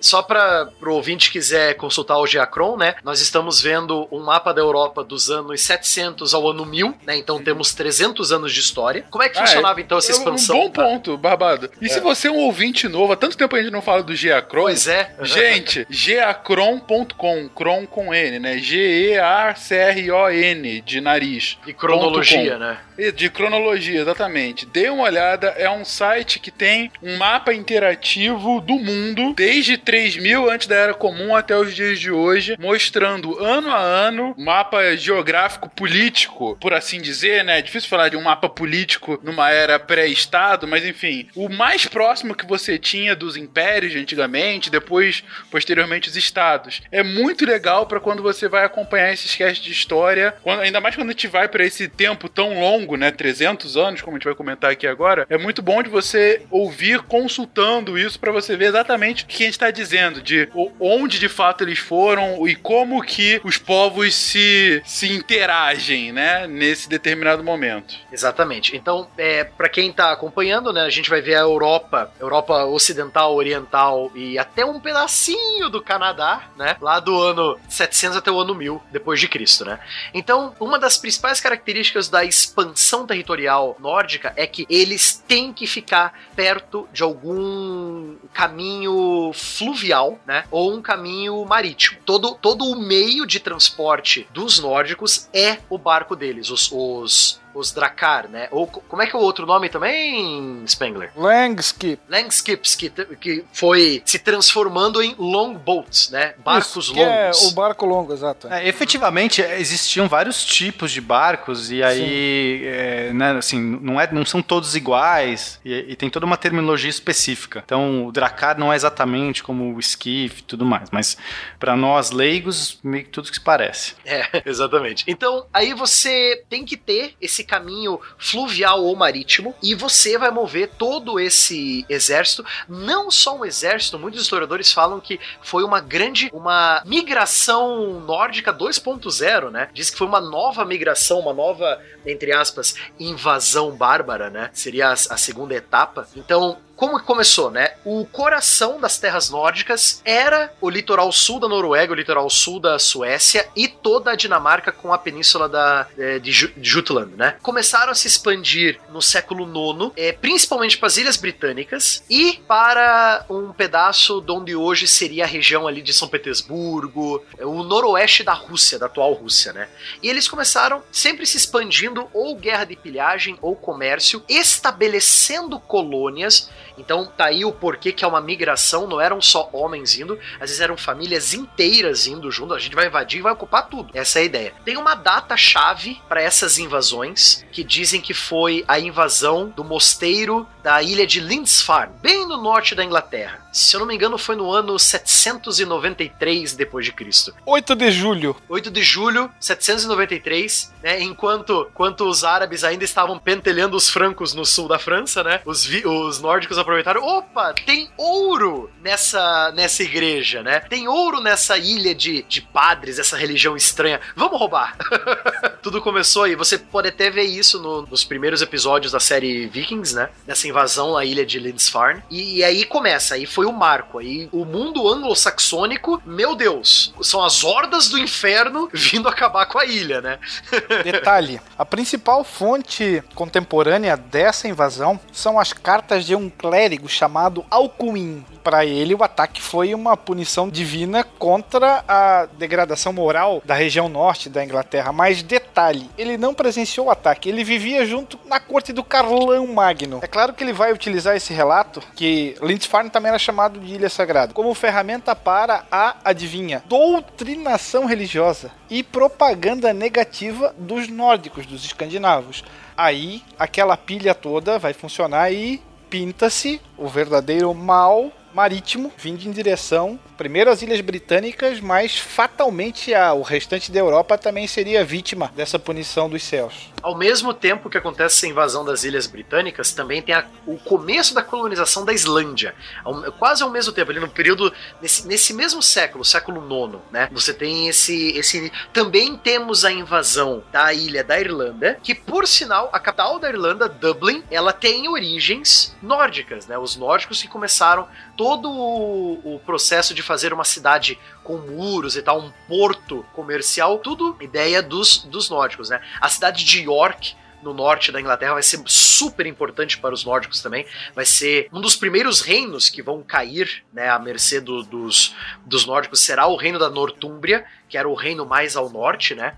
cuja capital era é, York. Então, os nórdicos que se estabeleceram nesse século IX nas Ilhas Britânicas vão chamar toda essa região de Danelaw, a lei dos daneses, né? Que a maioria dos nórdicos que foram lá eram dinamarqueses, né? Então, Danelaw vai ser o nome dessa região, desse país nórdico, no meio da Inglaterra atual, né? Cuja capital principal vão ser vários pequenos feudos, pequenos reinos é, dinamarqueses, mas cujo, o centro vai ser York. E a própria cidade de Londres, né? Vai ser um, um ponto de troca ali, o um ponto de contato entre o mundo saxão e o mundo dinamarquês. E você vai ter esse país, esse Danelaw, né? A lei dos daneses. Então você começa todo um período de 200 anos de dominação dinamarquesa dessa região da Inglaterra. O século IX vai ser considerado a era de ouro das pilhagens, especialmente por causa dessas expedições que vão atingir a Europa. Então a gente vai ter um ataque à cidade de Lisboa, nós vamos ter um ataque à cidade de Sevilha, e aqui a gente vai encontrar é, os mouros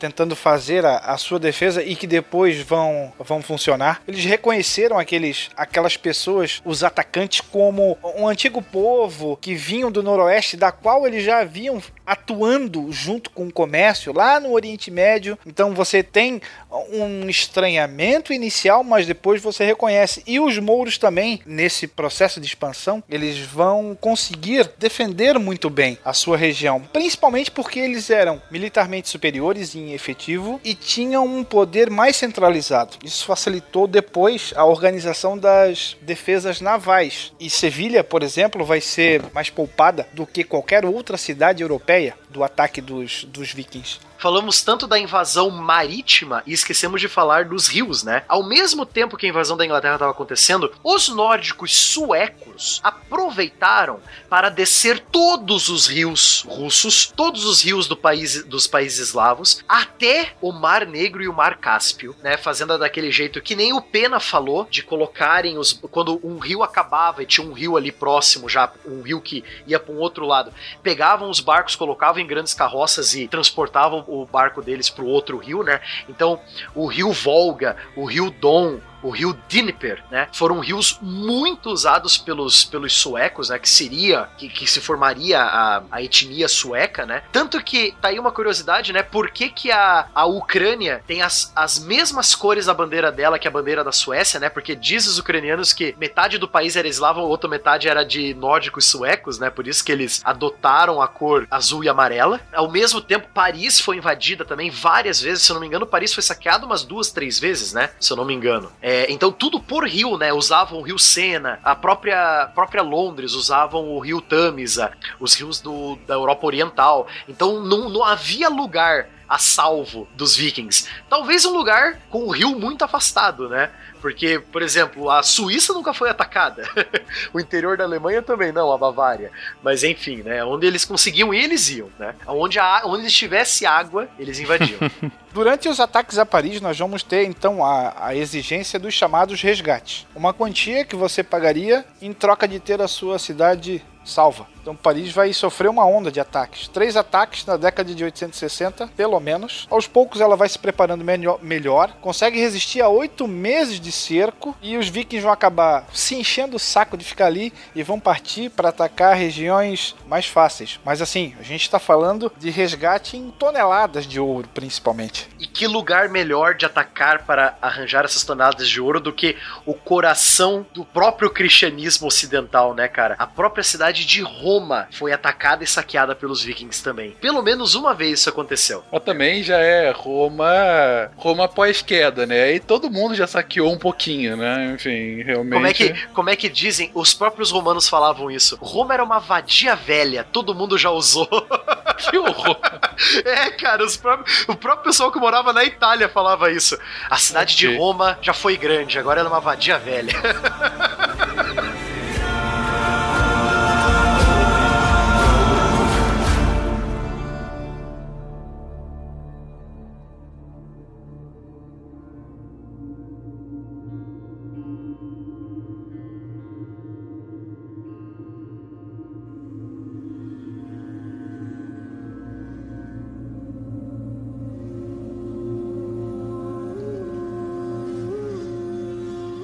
ao mesmo tempo que isso aconteceu, como o Pena também falou no começo do programa, os nórdicos suecos que chegaram pelos, pelos rios da Ucrânia e chegaram no Mar Negro entraram em contato com o nosso terceiro império né, da época, que é o Império Bizantino. Lá eles vão estabelecer alguns povoados, alguns vilarejos bem próximos de Constantinopla, onde hoje seria a Bulgária, e lá esses nórdicos que vieram lá eram chamados de varegues, eles eram guerreiros e tal chegaram como guerreiros. Os próprios imperadores bizantinos contratavam esses varegues, esses nórdicos vindos lá pela, pela Rússia e pela Ucrânia como sua guarda pessoal, né? Por muito tempo, essa colônia vareg, essa colônia eh, nórdica, bem perto de Constantinopla, vai sobreviver ali como súdito do Império Bizantino, né? E os varegues, que também eram chamados de, de Hus, os caras vão chegar até Bagdá, no lombo de camelos, pra sentir o drama, hein? Então você adapta a, a tua tropa àquela situação e parte cada vez mais para o interior. Não é por acaso que esses Hus, que se eu não me engano eram significava remadores, vão dar origem aos primeiros povos que vão constituir a Rússia que nós conhecemos hoje. Os russos de Kiev, né, no caso, né, o Kievan Rus. Isso. Enfim. Então, não é de se espantar com tanta coisa que já fizeram, não é de se espantar que os nórdicos chegariam primeiro à nossa querida América, né, cara? Pô, tem como. Eles tinham que ter sido os primeiros, né? Tudo começou, como eu falei, né, ao mesmo tempo que a Inglaterra foi invadida, houve a colonização da Islândia. Da Islândia foi um pulo pra Groenlândia. Só que tem um problema. Islândia e Groenlândia eram horríveis de serem colonizadas. Então, a população dessas regiões nunca cresceu tanto. Eram só pequenas vilas com portos. Desses portos, outra, outros barcos iriam mais longe, né? Essa é a ideia. Sempre ir mais longe, explorar o Mar do Norte, né? Se a gente for pensar no nome Islândia, vem de Iceland, que é terra de gelo. Apesar que Groenlândia vem de Greenland, que é terra verde, não tendo essa lógica. Pensa É. bem, como é, você precisa vender um lote de terra nessa ilha nova. Essa ilha é uma verdadeira merda. Como é que você convence o pessoal de lá? Venha para Greenland. Todo mundo vai ser bem recebido. Aí você chegava, só tinha tundra e gelo. Eu falei, filha da puta, fui enganado. Cadê o Procon? Acabamos de ver que corretor de imóveis surgiu nos Vikings. Foi isso então, Barbado. O nome dele era Eric e ele era Eric. ruivo. e ele era ruivo. Cara, essa história Eric. do Eric é muito engraçada, porque começa com o pai dele, que é o Eric Thorvaldsson, que era um, um grande merdeiro, né? O cara, meu, ele Merdeiro. cagava em tudo que ele ia e ninguém gostava dele. Então ele foi expulso da Noruega. Ah, É, tô não, é- imaginando. Tô imaginando os outros vikings, cada Ele um era- com um chapeuzinho falando com ele. Ninguém gosta de você. Ninguém gosta de você. Vai embora. Ele era Eric, Eric o Sem Sorte, né? Esse é o nome dele. Ele tinha um escudo, né? Tinha escudo.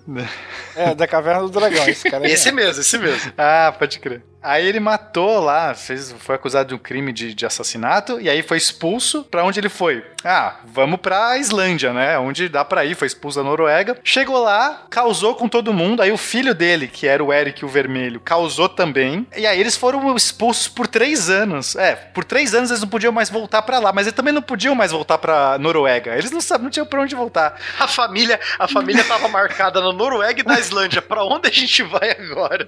Aí eles foram embora, assim, "Ah, vamos pra cá que deve ter um lugar. As lendas contam que o Eric o Vermelho foi o primeiro a chegar na Groenlândia, mas isso é mentira, quer dizer, a gente tem fontes aí que já contam que existia outras, já outros vilarejos, é, é, outras, sei lá, colô- colônias ali, mas eram todas muito rudimentares, então meio que eles acabaram indo pra lá pra, ok, a gente tem que ir pra uma terra que, que a gente ainda não fez merda, aí foram pra Groenlândia. Ou pelo menos tem relatos que essas terras já haviam sido avistadas, né? Talvez, é, Pelo pelo, me- menos pelo isso. menos avistadas. E aí eles se estabeleceram lá e da Groenlândia, é, a América ali é um pulinho, né? Era um passinho. Então, os relatos contam que, que a, a equipe do Eric o Vermelho. Na verdade, o filho, o filho dele, né? O Leif, Ah, o Leif, Leif. Eriksson, né? É, verdade, era o, era o filho do Eric, é, o Leif. Foram talvez os primeiros aí, é, sei lá, ocidentais, o- Os primeiros europeus. Primeiros europeus, europeus. europeus. Mas eu não sei, é, bom, pô, talvez, né? Porque nunca se sabe. Primeiros gente- não aborígenas.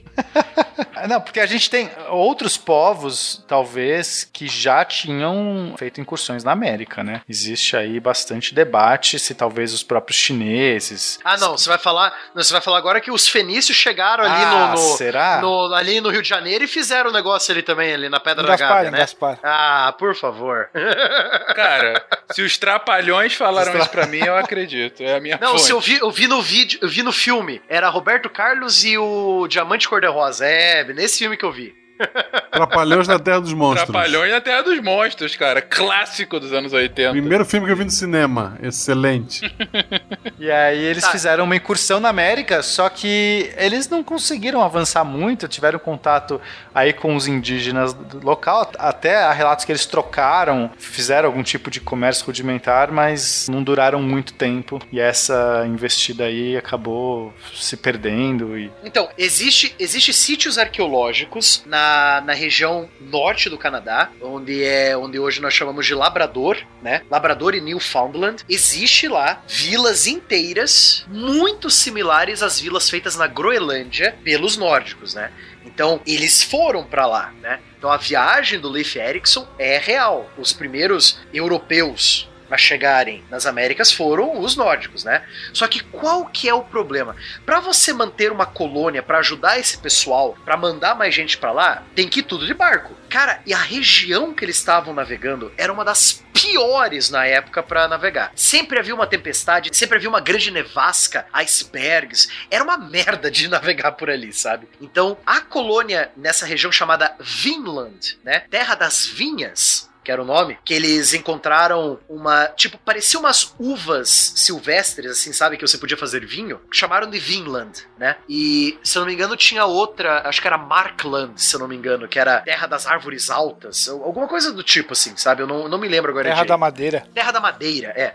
Então, eles se estabeleceram ali e por vários fatores, o- a hostilidade entre os nórdicos e os indígenas, essa falta de apoio vinda do, do mesmo da Groenlândia, que já era uma região horrível de se colonizar, mas a falta de apoio, a falta de navios vindo da Groenlândia e da Islândia para ajudar essa nova colônia não deu certo, as tempestades eram muitas e a colônia acabou morrendo, né? Ou de doenças, ou de falta de comida, ou de ataque dos nativos, ou os três ao mesmo tempo, né? Então, foi uma, foi uma colônia, mas foi muito muito rápida. Tá até aí um bom contrafactual, hein? E se a colônia viking tivesse tivesse resistido, hein? prosperado. Ótimo contrafactual aí, hein, Fencas? Excelente, excelente. Tem certeza que a gente tá vendo a pauta certa? Porque tem o mundo do, do gelo, da água, das árvores. Não é sobre videogame, não é Super Mario que vocês estão falando. É é D&D, Dungeons and Dragons.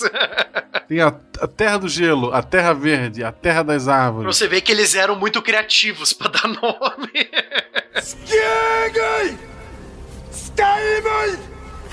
Skildir Klovnir! Pouco tempo atrás nós tivemos uma equipe de cientistas espanhóis e islandeses que encontraram a presença de DNA ameríndio em quatro famílias islandesas. Após, é claro, a análise do DNA desses antepassados até mais ou menos o ano de 1700, se não me engano. Então, essas famílias possuíam uma linhagem que era exclusiva dos ameríndios. Então, como a Islândia também foi colonizada pelos nórdicos, o que que se acredita? Que os vikings islandeses chegaram à América e na volta para a terra natal acabaram levando os ameríndios junto com eles. 2010, se não me engano, foi publicada no Jornal Americano de Antropologia Física. Nossa, que legal isso. E aí você Caramba. comprova que os caras estiveram aqui. Uhum. Sim, sim, sim. 500 anos antes do Pedro Álvares Cabral achar a, a terra de Vera Cruz, né?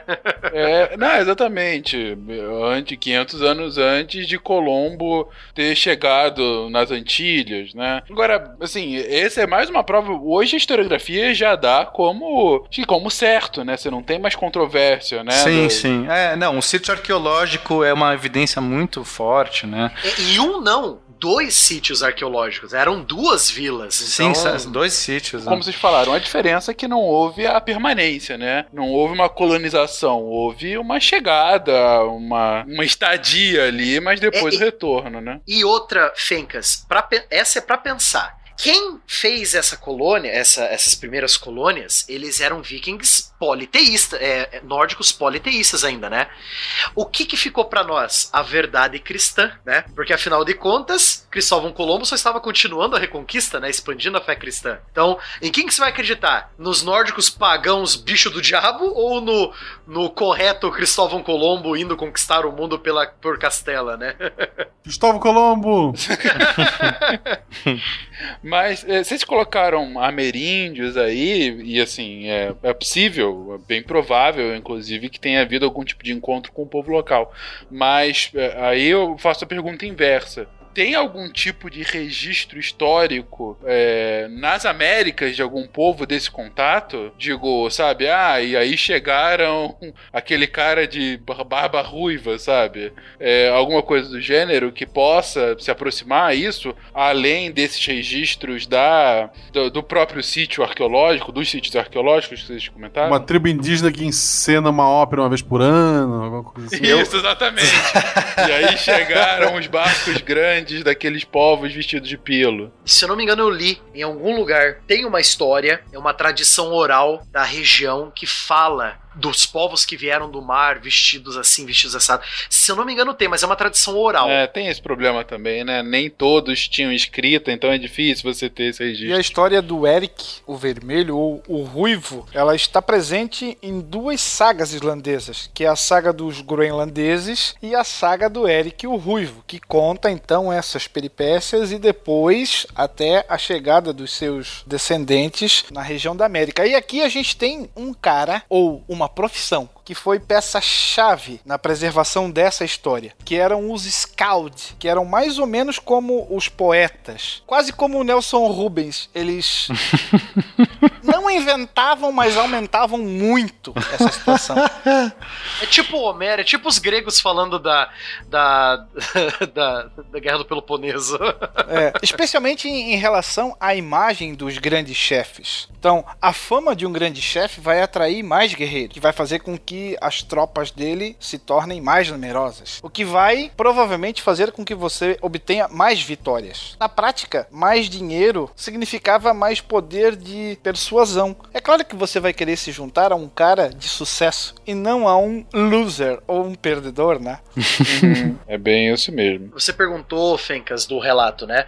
Os povos do norte da, do Canadá são os Inuit, né? Que nós chamamos de esquimós, né? Isso que é, não é esquimosa, é inuit. Tem algumas frases, algumas histórias que passam de geração em geração. Tem um aqui, ó, por exemplo, tem uma frase que diz assim: O canoísta logo apontou a sua lança com determinação matando-o no local. Ao chegar o inverno, havia a crença geral de que os Kavdunait voltariam para vingar seu conterrâneo. Essa palavra Kav, Kavnunait em, em Inuit significa estrangeiro, ou até mesmo foi a mesma palavra usada para os primeiros europeus, né? Tipo, os primeiros europeus chegaram ali em 1600, 1700, né? Então é interessante que são histórias é, de geração em geração, mas são histórias orais, né? Não tem nada escrito, infelizmente. Bem interessante. É, essa é uma das grandes penas da história, né? De, de, de você, justamente pela falta de registro, você ter que ficar só ele cobrando, né? Ficar. Assim, claro, isso faz parte do, dessa história arqueológica, né? Mas. Pô, seria muito legal, né? Você ter um registro mais bem datado desse encontro.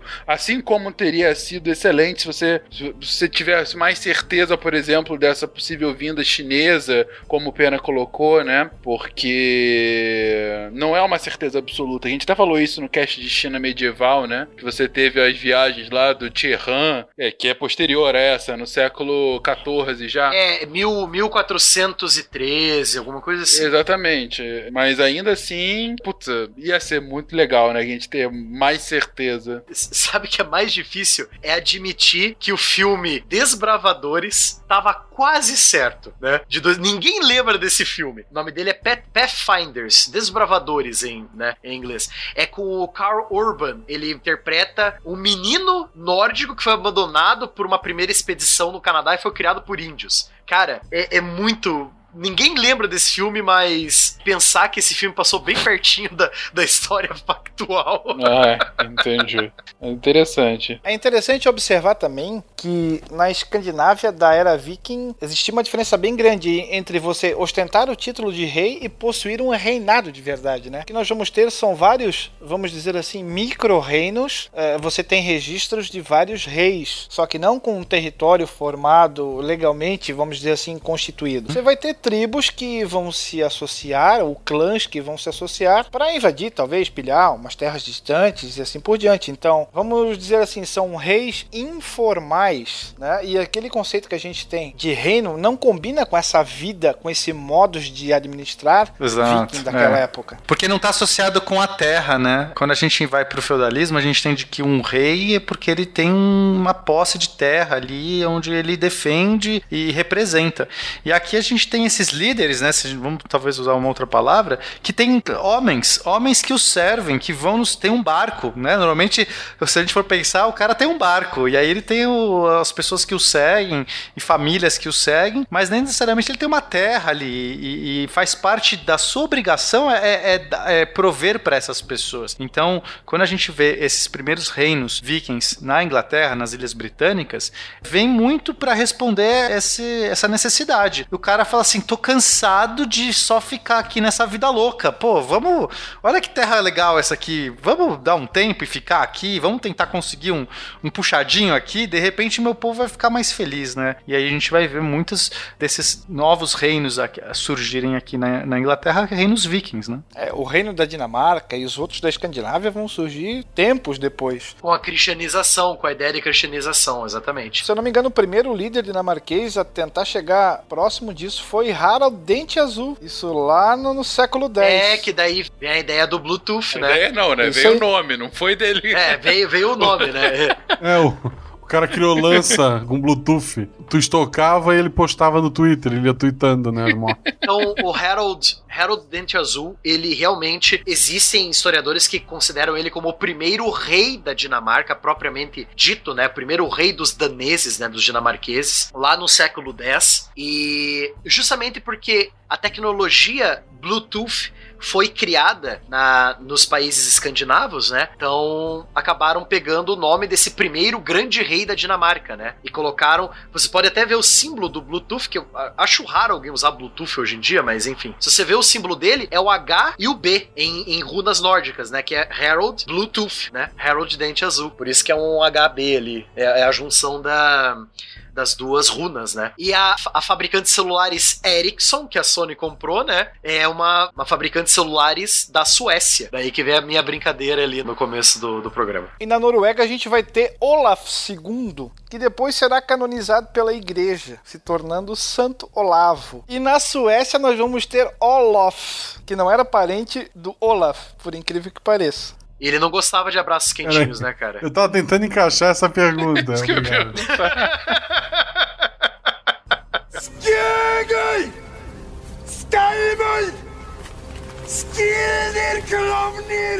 No início, o cristianismo era uma ameaça para os nórdicos, como a gente conversou, né? Dois séculos depois dessas primeiras expedições vikings, os próprios líderes começaram a se dar conta que, pô, se converter àquela religião dominante poderia ser um bom negócio. E adotar aquela religião poderia ajudar a proteger os seus reinados, já que eles não seriam vítimas de invasões.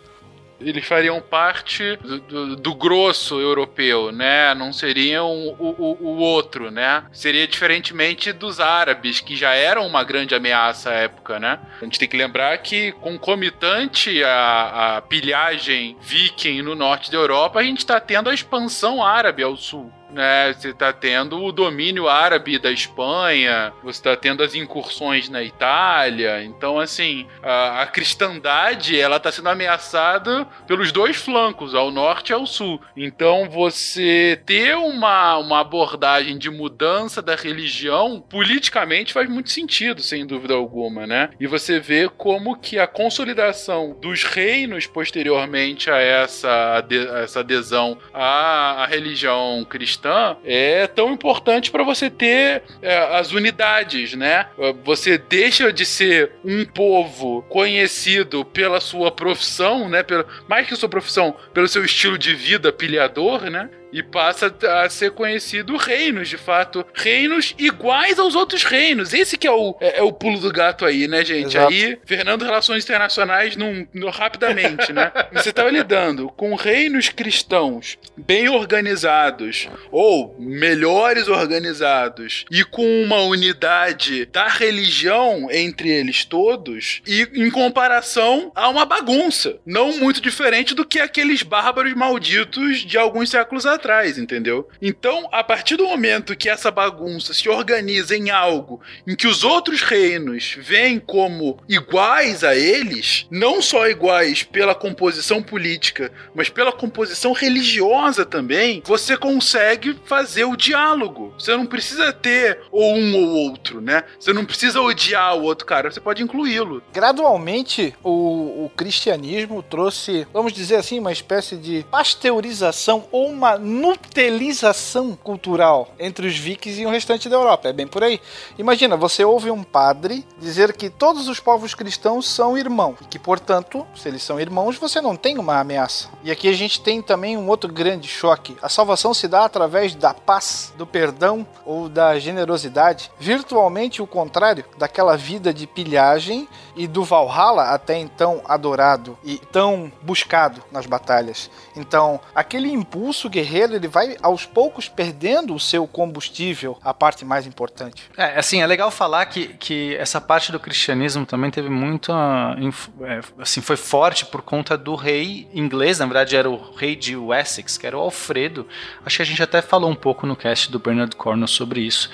Que meio que bateu o pé e, e falou e, e tentou converter e fazer esforços nesse sentido, porque a gente está falando de um povo que era também heterogêneo, você tinha vários reinos na Inglaterra, você eram reinos saxões, que, que já eram misturados do povo britânico com o povo saxão, que foram os invasores anteriores, e agora a gente tinha um novo invasor. Então, nesse momento, houve esse- essa unificação por parte. Esse, o Alfredo se torna uma figura importante por volta, no, no século IX, final do século IX, ele se torna uma figura importante que vai conseguir trazer uma unificação por conta também do cristianismo, por bater o pé, por realmente é, impor essa, é, sei lá, ele tinha todo um, ele, ele se converteu, ele tinha uma questão da doença dele, ele achava que ele iria se se salvar por conta disso, e isso foi trazer esse espírito de unicidade maior, e aí quando aí vieram as invasões vikings, que é, é, muitas vezes eles eram é, guerreiros habilidosos, tinham um poderio até maior em termos de combate, eles não conseguiam perdurar, porque eles brigavam muito entre si,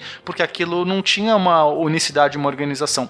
E aí muitos desses caras, esses vikings, esses guerreiros vikings, eram é, dada a opção de se converter e falar assim, olha, agora você pode ficar aqui na paz, a gente para de um ficar brigando com o outro e você vira cristão. Só virar cristão, cara, fica com essa terra aí, tipo, tá tudo bem. E o cara fala assim, pô, é isso, eu vou ter uma terra muito melhor do que, não tem que ficar voltando todo, todo é, inverno pra minha terra lá, na Noruega, na Dinamarca, eu vou poder ficar aqui, de repente eu vou poder ficar- parar de ficar lutando e, e começar a é, cultivar uma terra melhor e tudo que eu tenho que fazer é me converter pra esse Deus aí, ah, não parece uma má ideia. Esse movimento de, de- de cristianização de vários desses é, guerreiros vikings que foi trazendo um novo povo, que é esse povo anglo-saxão que foi surgindo, né, dessa mistureba toda. E aí quando a gente chega lá no, no, no meados do século XI, a gente tem reis, né, agora sim, reis anglo-saxões que são de origem viking, né? Um deles é o Harold Godwinson, que, que era o, o rei inglês, que acaba é, é, expulsando uma ameaça norueguesa, que era o Harald Hardrada. Quer dizer, aí esses caras vão, na verdade, passar a proteger a terra, né? Eles eram, eles eram os invasores, se tornaram agora donos dessa terra, né, totalmente miscigenada de vários povos, e eles vão proteger contra as novas, as últimas, talvez, incursões vikings. Quando a gente chega no século XI, a gente tem um declínio aí dos, das incursões vikings, e aí, só que vai- a gente vai ter uma incursão normanda, que eram os vikings anteriores que tinham colonizado aí o norte da França, que vão atacar a, a Inglaterra e através da figura do Guilherme, né, William o Conquistador, irá vencer o Harold Godwinson e aí vai entrar um novo, é, seria mais ou menos o fim aí desse período viking e aí um novo momento para a Inglaterra que seria o momento é, da Inglaterra normanda. Acho que assim dá uma, sei lá, fechada nesse ciclo todo. O fim da era viking não significou a derrota de uma civilização. né? Pelo contrário, o território nórdico nunca foi invadido ou foi colonizado. Exato. Primeiro ponto. É o declínio dessas incursões, né? Desse, desse, do, do viking no sentido do, né? do, do pirata ali, da vida louca. Até porque no final desse período aí, se a gente contar quase quatro séculos, os escandinavos estavam mais fortes e por isso não precisavam mais pilhar, né? Eles não precisavam mais buscar riquezas junto a, a- a outros povos. Justamente isso. O que acabou a partir ali do, do século XI foi justamente esse espírito aventureiro de subir num barco e atacar, sei lá, povos estrangeiros. Isso sim vai terminar, mas o, o legado é muito maior. Não, vocês mesmo colocaram, né? Como que eh, influenciaram o desenvolvimento da história britânica, né? A partir daí, influenciaram o imaginário britânico demais, né? A gente já falou no cast de Celtas, vai mencionar novamente quando falar especificamente da Inglaterra novamente, mas o, o impacto dos vikings no desenvolvimento da histórica britânica é tremendo. Influenciaram o desenvolvimento e, e a história de vários países do, do, do- do centro europeu, do, do leste europeu, desde, sei lá, um impacto na Rússia, algum impacto nos reinos germânicos, e acabaram sendo a base para os povos escandinavos, para os reinos escandinavos. Dinamarca, Noruega, Suécia, a Islândia, enfim, uma parte fundamental do que a gente vai ver posteriormente, ah, que, que vai ter uma influência grande no desenvolvimento europeu a partir do século XV, XVI, XVII, povos esses que hoje em dia não são potências no sentido militar, assim, assim, nunca, se você parar pra pensar historicamente, nos últimos 500 anos, não foram grandes potências militares num âmbito global, mas sempre tiveram um papel relevante na Europa. Também não, não deixaram, não caíram na insignificância, né? Eles sempre são um, uma balança. Você vê que na Segunda Guerra Mundial o papel da Noruega para os nazistas foi extremamente relevante durante muito tempo. A Finlândia para os nazistas foi muito relevante. E sem contar que hoje continuam sendo referência na social-democracia, né? Como o grande bastião da social-democracia, desse estilo de governo barra sociedade, né? Que acabou levando a países que historicamente têm maiores IDHs do mundo, é, excelente é, perspectiva de vida, né? Enfim. Então, é, aí tá, a raiz está justamente nesses povos que eram paderneiros, né? Na virada do milênio passado. O que não faz uma aposentadoria? Pois é.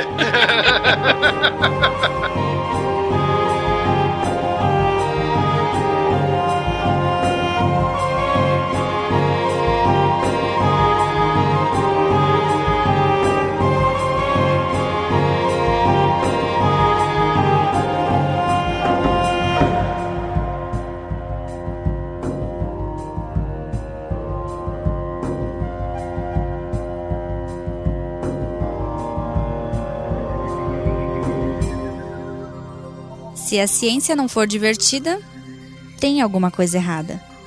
Tem que ser divertida. A coisa mais divertida que tem é a ciência.